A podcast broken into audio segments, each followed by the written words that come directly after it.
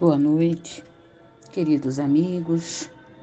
Vamos aqui dar início ao comentário do Evangelho segundo o Espiritismo sobre Bem-aventurados os aflitos, no capítulo 5, no item que fala sobre a causa, as causas anteriores das aflições.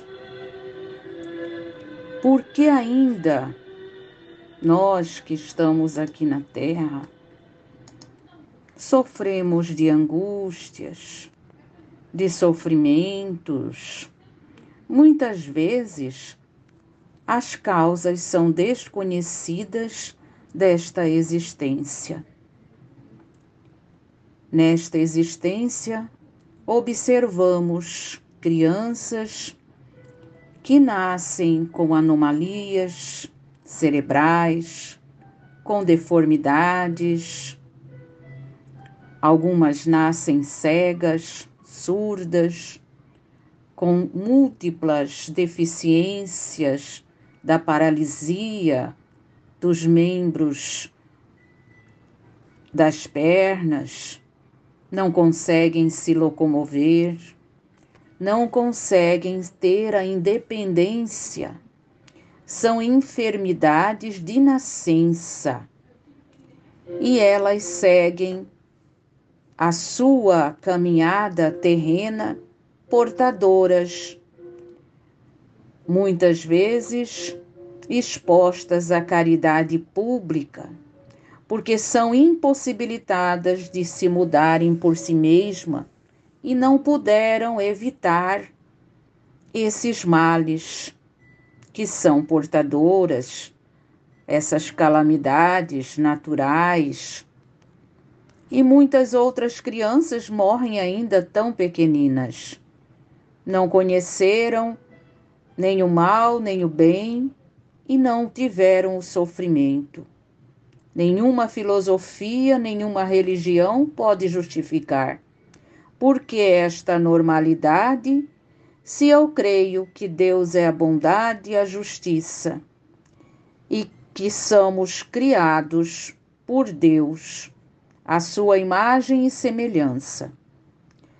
Mas sabemos, segundo o princípio de que todo efeito tem uma causa, essas misérias têm uma causa. Porque admitimos um Deus justo e essa causa deve ser justa.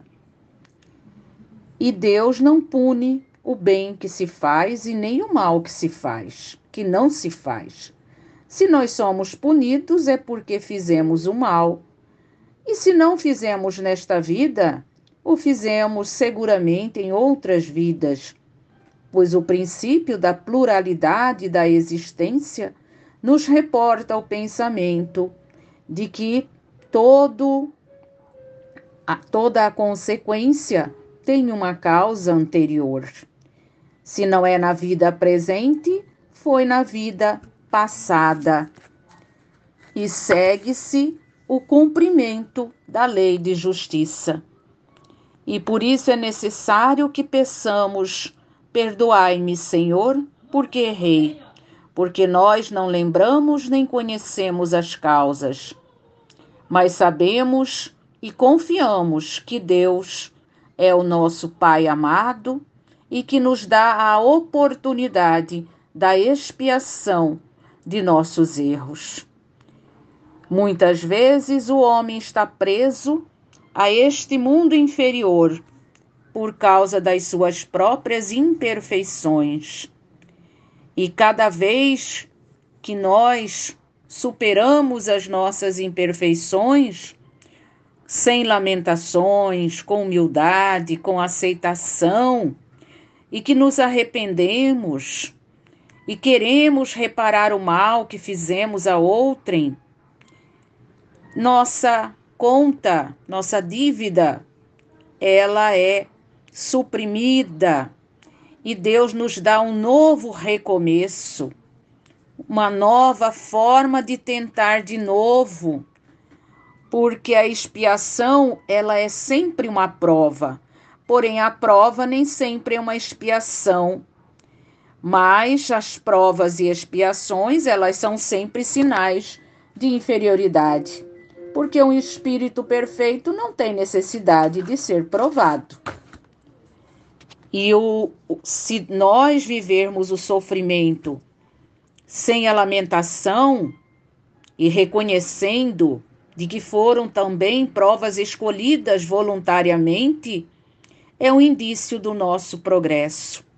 É preciso que consigamos avançar, suportando bem as provas e tomando os remédios que limpam as chagas e curam os doentes. E quanto maior o mal, mais o remédio deve ser eficiente. Aquele que sofre muito deve dizer que tinha muito a espiar e se alegrar de ser curado logo, e agradecer a Deus pela oportunidade da vida, da reencarnação e do recomeço. Deus conosco sempre.